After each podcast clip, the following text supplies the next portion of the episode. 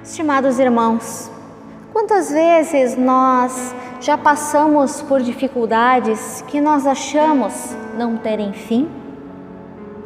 Quantas vezes nós tivemos de tomar decisões difíceis, às vezes em curto ou em longo prazo? Muitas vezes, quando nós somos chamados a tomar decisões, quando nós passamos por dificuldades e nós não vemos o fim, nós achamos que estamos sozinhos. Mas isso não é verdade. Em todos os momentos da nossa vida, Deus, ele esteve, está e estará conosco. Sabe por que eu digo isso?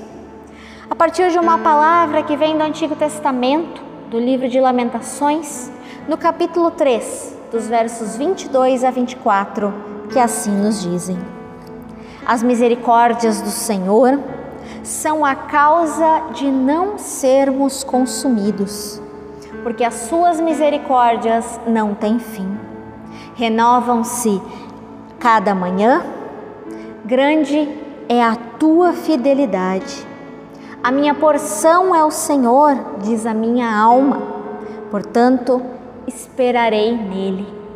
Nosso Deus, ele sabe que nós somos pecadores e que por muitas vezes na nossa vida nós acabamos por tomarmos decisões erradas. Só que nós não somos consumidos diante das nossas decisões porque Deus e a sua misericórdia é grandiosa. E também porque nós temos esperança naquilo que Deus faz e fará por nós.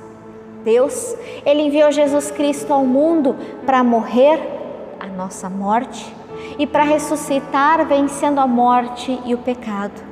E com isso ele nos dá duas coisas: a primeira delas é que nós podemos humildemente e de coração pedirmos perdão dos nossos pecados. E por isso nós não somos consumidos, porque Ele renova-nos dia após dia com a Sua misericórdia. E também porque nós sabemos que a nossa vida não termina aqui, mas Jesus Cristo, em segundo lugar, nos dá a chance de uma vida eterna uma vida onde nós não teremos de tomar decisões diante de coisas como aqui acontecem. Uma vida onde nós não teremos dificuldades para enfrentar. E isso nos dá esperança. Sim, nós devemos seguir o nosso caminho com Jesus Cristo em nossos corações, entregando os nossos dias aos seus cuidados e pedindo a sua misericórdia dia após dia pois Deus, diferente de nós, é fiel.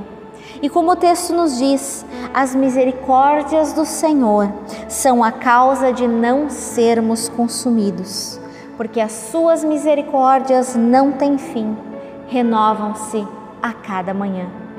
Portanto, lembre que diante de grandes problemas, nós temos um Deus que é muito maior e que nos conduz.